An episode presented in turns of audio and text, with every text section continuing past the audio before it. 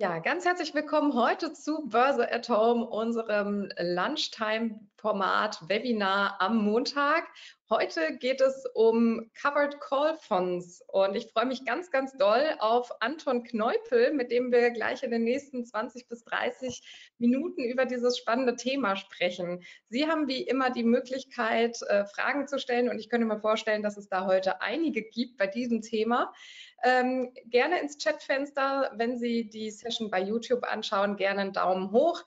Und ja, Anton, erstmal ganz, ganz herzlich willkommen. Schön, dass du da bist. Vielleicht eine ganz kurze Frage. Äh, wie kamst du zu dem Thema? Was machst du und wieso bist du heute hier? Ja, freut mich ebenfalls sehr, Fabienne, dass wir heute mal miteinander sprechen. Zum zweiten Mal bei, äh, bei Börse at Home hier zu Gast. Und ähm, ja, wie kommt es, dass wir miteinander sprechen? Was treibe ich ansonsten so? Also ursprünglich komme ich erstmal aus dem schönen Dresden, aus der Landeshauptstadt von Sachsen, äh, wohne aktuell in, in Magdeburg und ähm, bin seit mehreren Jahren jetzt selbstständig an der Börse aktiv, bin Investor, habe aber auch diverse Aktivitäten, die rund um die Börse gewachsen sind mit der Zeit. Ursprünglich hatte ich mit einem mit einem YouTube-Kanal gestartet, mit dem Devi Dividende YouTube-Kanal, ähm, hatte ich ins Leben gerufen, weil mir persönlich einfach äh, brauchbare Informationsquellen gefehlt haben. Also ich hatte mich sehr fürs, äh, für das Income Investing, für das einkommensorientierte Investieren interessiert und ähm, da gab es wenig Informationen. Da habe ich einfach mal selbst angefangen, äh, YouTube-Videos zu produzieren. Damals natürlich noch ein bisschen amateurhaft, heute natürlich alles ein bisschen äh, professionalisiert. Und äh, daneben ist ein Podcast entstanden mit meinem geschätzten Kollegen Luis gemeinsam habe ich den aufgezogen, den Einkommensinvestoren-Podcast. Ein Buch ist entstanden. Diverse Projekte und ähm, ja, es liegt mir grundsätzlich am Herzen, die einkommensorientierte Geldanlage im deutschsprachigen Raum voranzutreiben, publik zu machen. Denn äh, diese Investitionsmöglichkeiten, die haben schon äh, für bestimmte Anleger viele, viele Reize, viele, viele Vorteile. Und heute sehen wir uns mal die, die Covered Call Fonds im Detail an und schauen mal, was die uns zu bieten haben. Super. Vielleicht brauchen wir da äh, erstmal eine Definition. Äh, was ist denn überhaupt ein Covered Call Fonds? Ist ja in Deutschland nicht so geläufig. Äh, wie kamst du darauf, dich näher oder tiefer mit dem Thema zu beschäftigen? Vielleicht starten wir damit mal. Ja, also Covered Call, wie kam es, dass ich mich damit beschäftigt habe? Die Optionsstrategien, die sind ja schon, also zumindest wenn man es nicht weiß genau, wie es geht, aber hat man es zumindest schon mal gehört, äh, Optionsstrategien. Und es ist auch relativ bekannt, dass die Optionserträge relativ unkorreliert sind mit beispielsweise Kursgewinnen an der Börse oder Dividendenerträgen. Ähm, und das war tatsächlich mein Hauptaufhänger, dass man zum einen ein nennenswertes Einkommen generieren konnte und zum anderen, dass diese Erträge, die relativ hohen Erträge, auch unkorreliert zu Dividenden und Kursgewinnen waren. Das war da mein Aufhänger, mich da mehr äh, reinzufuchsen ins Thema. Ja, klasse. Und wenn wir jetzt vielleicht ein bisschen in die Tiefe gehen, wie funktioniert denn ein Covered Call Fonds im Vergleich zu anderen äh, Möglichkeiten der Geldanlage? Vielleicht steigen wir erstmal mit dem, mit dem einfachen Call ein, Fabian, und danach ja. äh, können wir uns den, also wenn man einmal den Call verstanden hat, dann ist der Covered Call Fonds relativ äh, einfach zusammengefasst. Ähm, was ist erstmal die, der Call? Also beim Call handelt es sich, handelt es sich um ein standardisiertes Börseninstrument. Das ist ein, ein, ein Instrument ohne Emittentenrisiko. Das ist jetzt kein HSBC-Zertifikat oder kein HSBC-Optionsschein. Nicht, dass ich was dagegen hätte, aber die sind strikt voneinander abzugrenzen. Diese klassischen Emittentenrisikoprodukte mit inneren Kosten. Äh, davon sind die Optionen, die standardisierten börsengehandelten Optionen strikt zu, abzugrenzen. Und äh, da gibt es eben die Calls und die Puts und die kann man zu ganz verschiedenen Zwecken nutzen, diese Call- und Put-Optionen. Ähm, ja, gibt verschiedene Gründe, wieso man diese kaufen könnte. Wenn wir von Covered Call Fonds sprechen, da reden wir vor allem äh, davon, Calls zu verkaufen, Calls zu schreiben.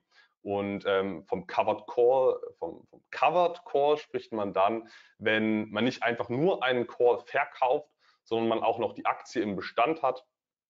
Das hat den Vorteil, dass wenn der, der Call gegen einen läuft, dass man dann die Aktie hat als, als inneren Hedge. Aber das geht jetzt schon vielleicht ein bisschen weit. Vielleicht können wir erstmal äh, sagen, was hat die, was hat die Call-Option, was hat das für, für Auswirkungen? Also die Call-Option, wenn ich die verkaufe, da gebe ich dem Käufer der Option, dem ich es verkauft habe, das Recht, mir die Aktien zum Stichtag X, das kann in einem Monat sein, oder in einem Jahr sein oder in einer Woche sein, zum Stichtag X, wenn das Wertpapier, das Underlying, die Aktie über einen gewissen Preis hinausgeht, da gebe ich dem Käufer der Call-Option das Recht, zu diesem vordefinierten Preis mir das Wertpapier abkaufen zu dürfen. Heißt, ähm, angenommen, meine, meine Aktie geht, äh, die ich im Bestand habe, ich, der die Call-Option verkauft, schreibt, äh, angenommen, die Aktie geht durch die Decke, dann hat der Käufer der Call-Option einen guten Deal gemacht, weil der hat sich zu einem vordefinierten Preis das Recht gesichert, mir zu diesem Preis die Aktie abkaufen zu dürfen. Und das können wir uns jetzt auch nochmal grafisch hier ansehen. Ich blende das jetzt hier auch nochmal ein, wie das Ganze aussieht. Gib mir bitte nochmal kurz, so, gib mir bitte noch mal kurz Feedback, Fabienne, ob man das jetzt hier so sieht. Super. Also wir haben jetzt hier das Ganze mal am Beispiel der ABC AG. Der, der Aktienkurs ist hier gestrichelt in schwarz der steigt so langsam an, ist jetzt hier bei, bei, bei 100 äh, angekommen und in Rot eingezeichnet ist eine, eine 105er Call-Option, also eine Call-Option, die habe ich verkauft mit einem Strike von 105 und das hat zur Folge, dass ich dass, dass ich erstmal eine Prämie kassiere, das ist das wirklich Interessante an der Call-Option. Äh, ich erhalte, wenn ich das Ganze verkaufe, einen Verkaufserlös eine Prämie. Das ist erstmal Geld, was ich auf meinem Konto habe. Und danach kann passieren, dass zum einen die Aktie seitwärts läuft, dann habe ich meine Aktie danach immer noch, habe aber eine Verkaufsprämie erhalten. Oder die Aktie fällt, dann habe ich die gleiche fallende Aktie, wie ich es auch sonst gehabt hätte, bloß ich habe die Call-Prämie erhalten. Oder eben die Aktie steigt und möglicherweise steigt sie über diese 105 äh, über diesen 105er äh, Strike hinaus. Und dann kann ich kurstechnisch nur bis 105 partizipieren, habe on top meine Optionsprämie vereinnahmt. Ähm, aber das ist dann eben der, der Nachteil, die Downside dieser, eines solchen Covered Call Ansatzes, dass ich nach oben gedeckelt bin.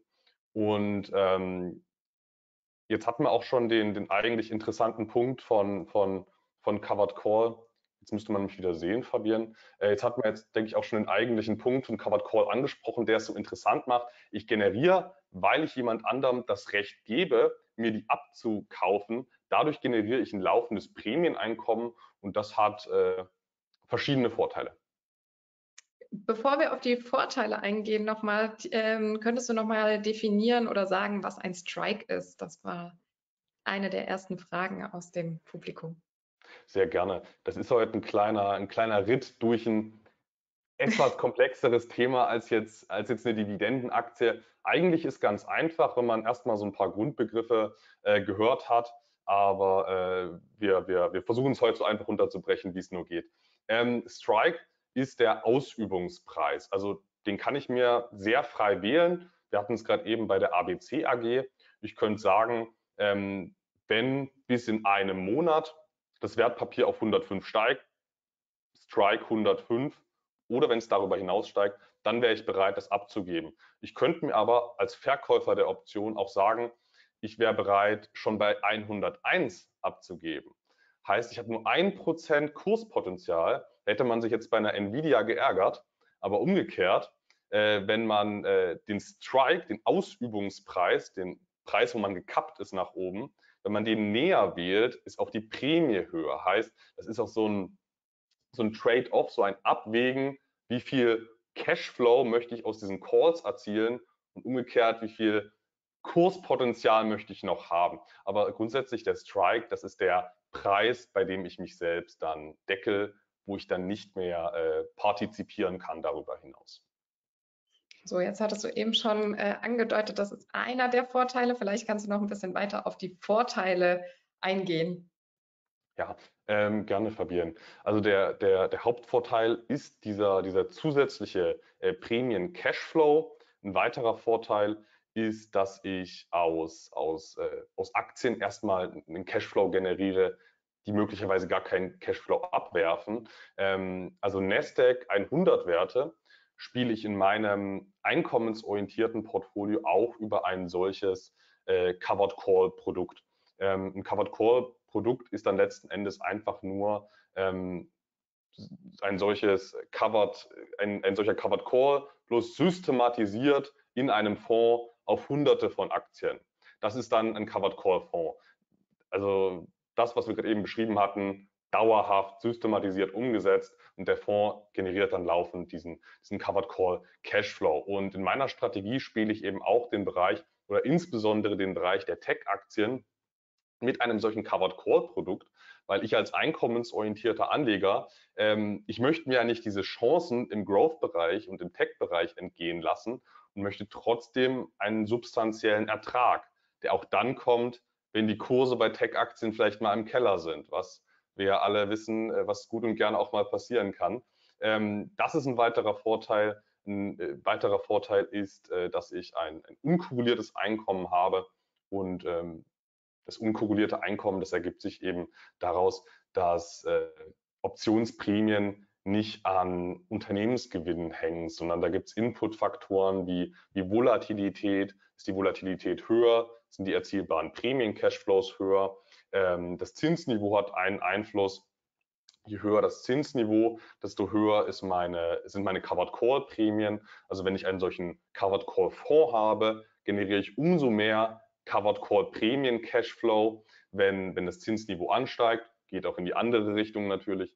Ähm, und, und ja, gibt diverse Inputfaktoren, die eben nicht an Gewinnen oder Dividenden hängen und das macht es unkorreliert und ähm, ja, so, so ein großer, so, so, so ein äh, Draufblick, Vorteil ist natürlich, äh, ich kann mit Covered Call auch in Krisen durchaus profitieren.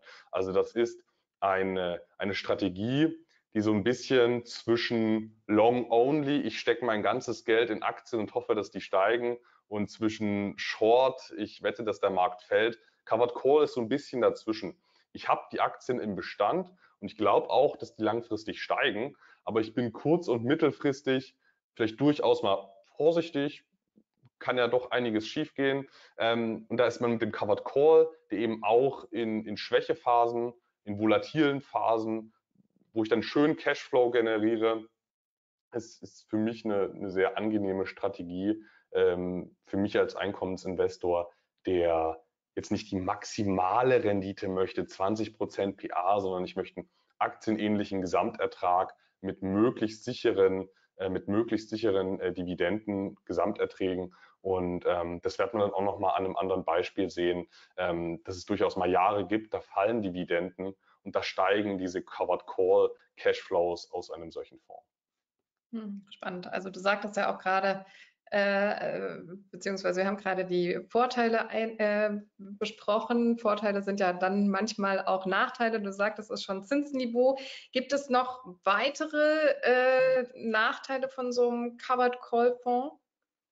Ja, ähm, das ist, wie du sagst, Fabienne, es gibt ja nie nur Vorteile. Es gibt nicht nur Upside. Die, die Downside einer solchen Strategie ist zum einen relativer Natur, dass man sagt, ähm, wenn ähm, der Nasdaq total rennt, was er ja aktuell wieder macht, dann, ähm, wenn man so ein Covered Call Nasdaq Produkt hat, das habe ich beispielsweise den Global X Nasdaq 100 Covered Call and Growth ETF.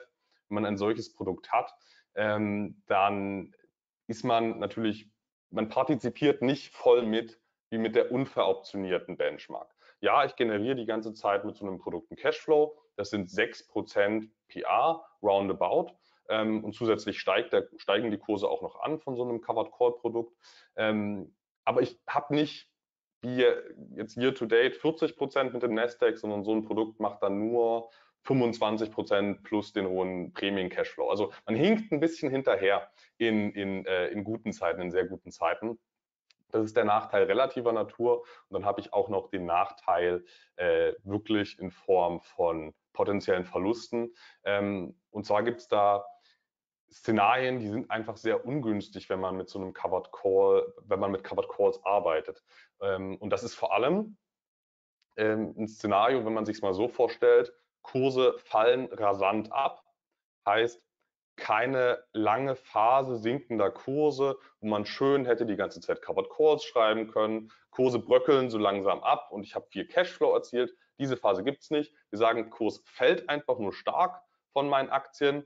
Dann habe ich unten Stagnation ein paar Wochen, ein paar Monate lang, sodass dann unten wieder diese Covered Calls geschrieben werden können. Heißt, ich deckel mich von dem unteren Niveau jetzt wieder auf 5% Upside-Potenzial, vom niedrigen Niveau ausgehend. Und dann habe ich wieder einen rasanten Anstieg. Also innerhalb weniger Wochen, innerhalb weniger Monate ein starker Anstieg. Ist natürlich jetzt ein bisschen überspitzt, das Beispiel. Das passiert in der Praxis so sehr selten, dass ich schnell 50 Prozent Minus habe, dann Stagnation und dann schnell 50, 100 Prozent Plus. Ähm, ist passiert selten. Aber in so einem Ereignis habe ich natürlich dann das Problem, dass ich mich unten wieder gedeckelt habe im Upside-Potenzial. Heißt, ich komme nicht wieder ganz mit hoch, wenn es so sehr schnell hochgeht. Wenn das langsam hochgeht, dann habe ich ja immer diese leichte Upside, dann komme ich mit hoch. Aber wenn es so schnell geht wie nach einem Shutdown-Crash, dann ist das nicht optimal und dann kann das sein, dass die unveroptionierte Benchmark ähm, schon wieder Break-Even ist, schon wieder auf dem Vorkrisenniveau und ich mit meinem äh, Covered Call Produkt oder mit einer manuellen Covered Call Strategie, dass ich da meinetwegen noch bei 85 hänge. Also ich bin nicht voll mit hochgekommen. Das ist äh, hm. Das Hauptrisiko. Aber da sage ich dann auch, ähm, geht ja auch nicht darum zu sagen, dass diese Strategie perfekt ist und ich jetzt mein gesamtes Geld in Covered Call Fonds stecke, sondern es geht ja darum, ähm, resilient zu sein und auch ein bisschen Szenarien unabhängig aufgestellt zu sein. Und angenommen, wir haben jetzt zehn Jahre lang, die ungefähr aussehen wie die 70er Jahre, was sein könnte, ähm, dann wäre ich wahrscheinlich mit dem Covered Call Fonds sehr gut aufgestellt, weil seitwärts laufende Märkte, ich verpasse wenig Upside, ich habe ein sehr hohes Zinsniveau, nennenswerte Volatilität, also bestimmte Szenarien, da floriert so eine Anlagestrategie und bestimmte Szenarien, ist man weniger gut. Aber darum geht es ja, für verschiedene Szenarien gut gerüstet zu sein. Ja, ganz spannend. Ähm, die Frage ist, also unser Format richtet sich ja an Privatanlegerinnen und an Privatanleger. Ist das denn auch tatsächlich etwas für den Privatanleger? Wie gehe ich davor? Wo finde ich so ein Produkt? Bei wem kaufe ich das Produkt und was kostet mich das? So, das waren jetzt viele Fragen äh, gebündelt auf einmal. Ja, äh, kannst du mich gleich nochmal ergänzen, falls ich eine Frage vergesse, Fabienne. Also ähm, ja, das ist eine, eine für Privatanleger geeignete Anlagestrategie, insbesondere in der Fondsvariante. In der manuellen Umsetzungsvariante, da wird das dann immer mehr wie ein, wie ein Fulltime-Job, wenn man die ganze Zeit seine, seine Position überwacht und schaut, äh, wie, die, wie die Strikes da sitzen. Also das ist man, manuell umgesetzt, was für Profis, in der Fondsvariante auch für den Privatanleger äh, absolut geeignet. Man muss sich halt nur mal mit den Charakteristika und den Vor- und Nachteilen äh, beschäftigt haben, ähm, dass man eben weiß, in stagnierenden Märkten mit hoher Wohler, mit hohen Zinsen habe ich viel Spaß, weil ich relativ zur unveroptionierten Benchmark die ganze Zeit Cashflow generiert habe, den die unveroptionierte Benchmark nicht hab, äh, hat. Äh, in anderen Marktphasen bin ich mal schlechter. Das muss man halt wissen.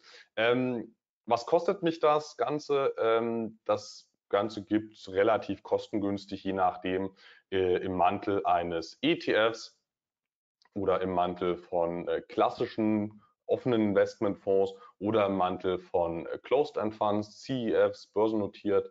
Ähm, in Frankfurt notiert beispielsweise der, der, äh, der BlackRock World Mining Trust, ein von, von BlackRock äh, gemanagter CEF, kein geschlossener Fonds, das ist die wortwörtliche Übersetzung, aber es ist ein bisschen sowas wie ein ETF, bloß ein bisschen anders, ein Closed-End Fund und der investiert in Mining-Aktien, wie der Name es sagt. Da entstehen natürlich schöne Dividenden, die leitet der Fonds weiter, aber on top verfolgt er eben auch noch eine Covered Call Strategie, sodass in geringem Umfang äh, auch noch, dass man sich da bei ein paar Werten eben beim Kurs deckelt. Dafür nimmt man eine Prämie ein, heißt mehr Cashflow für die Anleger. Das wäre so ein Produkt. Der kostet 1% pro Jahr, ist halt ein aktiv verwaltetes Produkt, ähm, habe ich aber trotzdem selbst im Bestand, weil es ein weil es eine schöne, eine schöne Lösung ist. Ähm, gibt aber auch Lösungen für, für 0,35 Prozent. Ähm, da habe ich auch noch einen, einen Fonds mitgebracht. Können wir uns gleich nochmal die Ausschüttungshistorie ansehen. Ähm, JP Morgan hat da welche mit, mit 0,35, also 35 Basispunkten. Ähm, den, den Global X, äh, Külk, den gibt es ab, ab 0,65 Prozent. Ähm, und ähm, ja, manche Produkte, die kann man, zur letzten Frage meine ich, äh, manche, manche Produkte kann man, meine ich, in Frankfurt kaufen, wie den BlackRock World Mining Trust. Andere, äh, da müsste man sich bei, bei einem, bei einem äh, ja, angelsächsischen Broker äh, wie, wie Interactive Brokers oder CapTrader dann anmelden und ähm, dann kommt man auch an solche Produkte ran. Also kommt ein bisschen darauf an, äh, wie gut die Auswahl sein soll.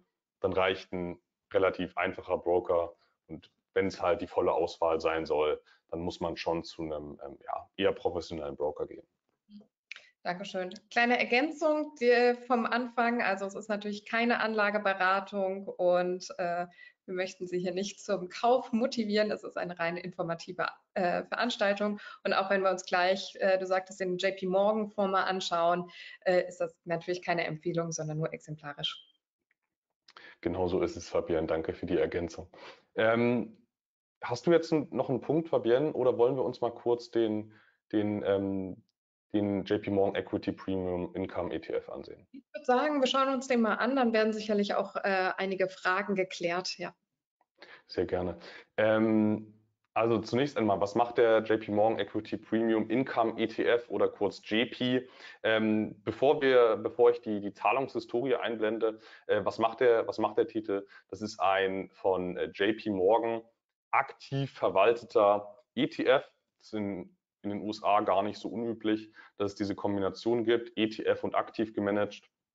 Und der ETF macht, äh, der, der hält ein S&P 500 artiges Portfolio. Ähm, das ist nicht exakt der S&P 500, das hat was mit, mit Lizenzgründen zu tun, es hat was aber auch damit was zu tun, dass man diese großen Tech-Werte geringer gewichtet, also ein S&P 500 quasi Fonds, der on top noch eine äh, Covered Call Strategie verfolgt ähm, und das eben in einer etwas aggressiveren Ausprägung heißt, ein relativ hoher Teil des Gesamtvermögens ist mit solchen Covered Calls veroptioniert, also nicht nur die Hälfte, sondern geht schon in Richtung 75 Prozent, vielleicht auch 80 Prozent des Portfolios sind veroptioniert. Und ähm, die Strikes sind auch relativ nah am aktuellen Preis, heißt man, man deckelt sich bei der Upside. Ähm, dafür hat man aber auch relativ viel Premium Cashflow und das führt im Falle des, äh, des GPs zu einer aktuellen Ausschüttungsrendite von äh, roundabout 10 Prozent. Also das ist auch nicht wenig, was man da an Premium Cashflow erzielen kann. Jetzt kommen wir nochmal zu einem ganz spannenden Punkt. Hattest ähm, du da was Fragen gerade, weil wir hatten jetzt nichts gesehen? Nee, ich, ich wollte jetzt äh, gerade noch hier die Zahlungshistorie einblenden. Ähm, genau. Das ist jetzt nämlich die, so, das ist jetzt hier nämlich die, die Zahlungshistorie des JPs. Und da fällt zunächst einmal auf, dass das jetzt nicht wie an der Schnur gezogen aussieht, wie jetzt bei einer Coca-Cola-Aktie. Heißt im ersten Moment denkt man sich vielleicht, ist ja gar nicht so attraktiv. Aber wenn man dann mal darauf achtet, wo viel ausgeschüttet wird und wo nicht, dann merkt man, das ist schon sehr bereichernd. Also wir hatten 2019 so ein gewisses Basisniveau, dann 2020 das Krisenjahr, wo auf breiter Front Dividenden gesenkt wurden. Hier hat der JP mit seiner Covered Call Strategie die Ausschüttungen deutlich gesteigert und auch deutlich zweistellig ausgeschüttet. 2021 wo Dividenden dann wieder floriert haben, wo der breite Markt floriert hat, ähm, ging es dann hier in diesem Covered Call Produkt zurück. 2022 hat es wieder gekriselt, wurde wieder mehr ausgeschüttet. Heißt, wir sehen hier sehr schön den Covered Call Charakter, wo man nicht nur immer so ein gewisses Basis-Income-Niveau hat, sondern wo man auch in volatilen Marktphasen zusätzlichen Cashflow erzielen kann. Ähm, das ist, das ist wirklich einer der, der interessantesten Punkte von Covered Call Anlagen und ähm, der Total Return, der ist natürlich auch nicht ganz, nicht ganz äh, irrelevant. Den können wir uns auch gerne nochmal ansehen. Äh, Fabienne, da habe ich auch noch Grafiken mitgebracht. Super. Vielleicht eine ganz kurze Frage dazu. Wie oft äh, werden denn solche Prämien gezahlt? Also der, der äh, Fonds, der generiert laufend, also auf Fondsebene generiert er dieses Covered Call Prämieneinkommen die ganze Zeit. Er macht das jeden Tag auf unterschiedliche Basiswerte. Ähm, und ähm, weitergeleitet werden dann diese Prämien-Cashflows an den Anleger, in dem Fall auf monatlicher Basis. Also das ist äh, perfekt für den Einkommensinvestor. Hier gibt es dann jeden Monat Geld aufs Konto. Ähm, bei, dem, bei dem genannten Nasdaq Covered Call Fonds gibt es auch jeden Monat Geld aufs Konto. Nicht ganz so viel wie beim JP, aber auch substanziell. Beim, beim BlackRock World Mining Trust, da gibt es das quartalsweise, also auch ein, auch ein relativ regelmäßiges Einkommen. Ordentlich, sehr schön. Dann soll ich nochmal, Fabienne, nochmal die, die Total Return Gesamtrendite Grafiken äh, einblenden, sodass man auch ein Gefühl hat, was man damit so verdienen kann. Mache ich sehr gerne. Ähm, so.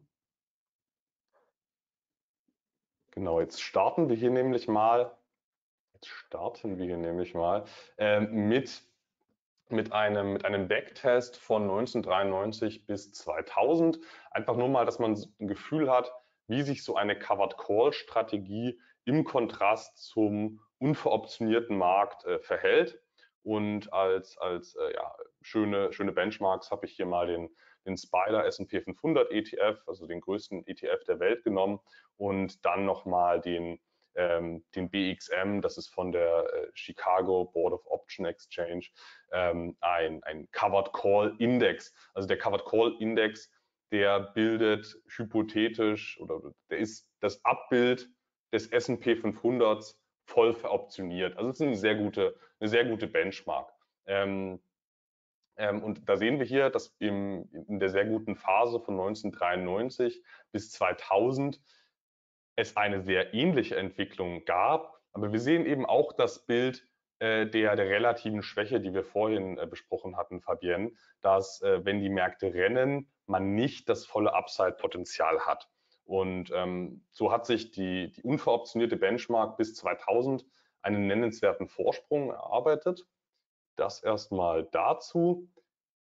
Und dann sind wir im, in den schwierigeren Nullerjahren auch schon angekommen.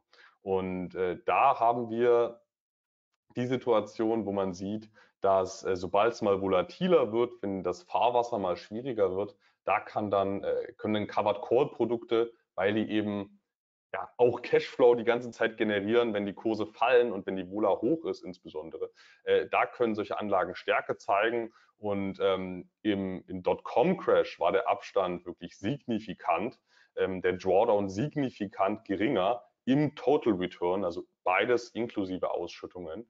Ähm, den, den Vorsprung hält der BXM auch über die, über die Weltfinanzkrise. Auch da äh, ein deutlicher Vorteil die, äh, die unveroptionierte Benchmark, die holt dann aber 2014 wieder, wieder auf. Wir haben, wir haben sehr unvolatile Jahre gehabt, äh, wenig Wohler, wenig Zinsen, niedrige Dividendenrenditen. Wenn die Dividendenrenditen niedrig sind, dann ähm, kommt auch viel vom Total Return aus den, aus den Kursen. Und genau das haben wir gesehen. Die Kurse sind gerannt und von 2014 bis, 20, äh, bis 2022 ähm, hat sich der Spider wieder einen enormen Vorsprung erarbeitet. Und von 2022, von, von Januar 2022 bis 2023 jetzt aktuell, liegt wieder in der etwas schwierigeren Phase die veroptionierte Benchmark vorne. Also wir sehen, ja, die Renditen sind, sind äh, grundsätzlich schon stark korreliert. Wenn die Aktien gut laufen, habe ich auch mit Covered Call Produkten viel Spaß. Aber es ist eben eine Möglichkeit, auch mal in schwierigeren Fahrwassern Stärke zu zeigen, relative Stärke zu zeigen, höheren Cashflow zu erzielen und äh, vor allem unkorrelierten Cashflow zu erzielen. Das haben wir beim JP gesehen. Wenn die Dividenden mal sinken, was im Shutdown-Crash durchaus der Fall war, äh, kann man mit so einem Produkt äh, potenziell zumindest auch mal mehr Cashflow aufs Konto kriegen. Muss nicht so sein, war in der Vergangenheit. Ähm, eine Garantie gibt es selbstverständlich nicht. Ähm, aber ich denke, die, die Vorteile sind schon signifikant, sodass sich jeder Anleger mal überlegen sollte, sowas mit in äh, Betracht zu ziehen. Spannend. Nochmal ein bisschen eine praktischere Frage. Wenn ich jetzt äh, überzeugt bin und einen äh, Covered Call Fonds in mein Portfolio äh, nehmen möchte, wie genau finde ich den denn? Ja, ja ähm, man kann tatsächlich einfach mal Covered Call Fonds äh, googeln. Das wäre eine Möglichkeit. Ähm, es gibt einen bei, bei Extra ETF, gibt es einen Covered Call ETF, einen USITS äh, Covered Call ETF europäischen Rechts. Äh, den würde ich, äh, von dem würde ich allen Anlegern abraten, weil ähm, der ist, den, den gibt es schon ziemlich lange in Amerika in der ähnlichen Form und da funktioniert der ganz schlecht, weil der viel zu aggressiv ist. Also der hat ähm, 100 Prozent seines Aktienbestandes veroptioniert und der Strike liegt auf dem aktuellen Preis. Heißt, ich habe überhaupt kein Upside-Potenzial, fall dann aber mit nach unten und deckel mich dann wieder komplett vom niedrigen Niveau. Also das ist eine Fehlkonstruktion. Von dem würde ich jedem abraten. Ansonsten mal äh, Covered Core Fonds ansehen, äh, äh, einfach mal googeln. Ähm, BlackRock World Mining Trust hatte ich genannt. Ähm, aber wenn man googelt, wird man, wird man diverse Produkte finden. Klasse. Gibt es auch ähm, thesaurierende Covered Call Fonds oder sind die alle ausschüttend? Ähm, in, also da das in Europa noch nicht so weit verbreitete Produkte sind, ähm, gibt es meines Wissens kein, keinen thesaurierenden Covered Call Fonds. In der angelsächsischen Welt gibt es sowieso keine thesaurierenden Fonds. Äh, das ist so eine europäische Besonderheit. Ähm, und da die meisten Covered Call Fonds, dass die in UK gibt oder in, in den USA gibt oder in Kanada gibt, ähm, also mir ist da keiner bekannt. Vielleicht gibt es noch den einen oder anderen offenen Investmentfonds aus Luxemburg, der sowas macht, aber ich kenne äh, keinen. Ha, das ist spannend, das sagtest du auch äh, im Vorgespräch. Äh, in Deutschland gar nicht weit verbreitet. Hast du da eine Meinung zu, wieso äh, es in Deutschland noch nicht so eine verbreitete Anlagestrategie ist?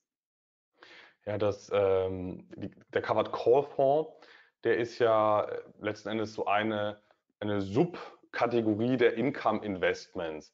Und ähm, die Covered Call Fonds sind deshalb nicht so wahnsinnig bekannt, weil auch das Income Investing nicht so wahnsinnig bekannt ist. Ähm, das liegt daran, dass wir in Kontinentaleuropa noch ein vergleichsweise gut ausgebautes Rentensystem haben. Ähm, das meint man vielleicht nicht, äh, dass es so besonders gut bei uns wäre, aber in anderen Ländern ist es eben noch viel schlechter. Und im, im, im 18. Jahrhundert hat sich im, im Vereinigten Königreich parallel zu Europa ein Rentensystem etabliert. Im Vereinigten Königreich war es eben auf Basis von Kapitalanlageprodukten, Closed-End Funds, CEFs, die waren die, die Priesterrente der Briten sozusagen. Das waren börsennotierte, regulierte Fonds, die in Dividendenaktien investiert haben, die in Anleihen investiert haben, mit dem klar definierten Ziel, wir zahlen jedes Jahr 5% beispielsweise aus. In Europa hat sich eben dieses äh, umlagefinanzierte System entwickelt. Beide Systeme haben äh, Vor- und Nachteile, ähm, aber der Fakt, dass in der angelsächsischen Welt man sich auf den Kapitalmarkt zu einem großen Teil für die Altersvorsorge verlässt, der hat, äh, das ist der Grund dafür, dass es dort bekannt ist und hier eben nicht. Und ähm, da unser System jetzt auch nicht gerade perfekt ist, kommt das natürlich auch hier langsam auf. Und wenn man sich überlegt, ähm, habe ich vielleicht 100.000 Euro nach, nach 20 Jahren zusammengespart, dann kann ich das in ein entsprechendes Portfolio investieren. Wenn das mir 7% ausschüttet, dann sind das schon 7.000 Euro brutto, die ich jährlich an Cashflow erziele. Und ähm, gerade mit solchen Covered Call Fonds wie heute, da kann ich noch ein bisschen Steuern sparen. Ähm, da liege ich vielleicht bei einem effektiven Steuersatz von von äh, 17, nee, kann ich sogar genau sagen, von 17,5 Prozent, keine Steuerberatung, aber äh, da kann man noch einiges, kann, man einiges optimieren. Und wenn man sich das überlegt, 7000 brutto mit ein bisschen Steueroptimierung im Alter on top, das ist, denke ich, nicht verkehrt.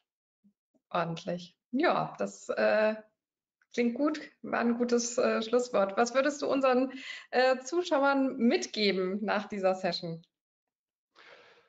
Ja, ähm, ich würde tatsächlich gar nicht so unbedingt, gar nicht so unbedingt Income-spezifisches mitgeben, sondern einfach mal sagen, äh, dass es viele Wege gibt, die nach Rom führen. Wenn ich, wenn ich mir so die Börsenlandschaft ansehe, da habe ich immer das Gefühl, dass es so ein bisschen der, der Kampf der Systeme ist, die, die, die Optionshändler versus äh, stur Buy and Hold, nur ETF, was auch immer, gibt es tausend verschiedene Richtungen.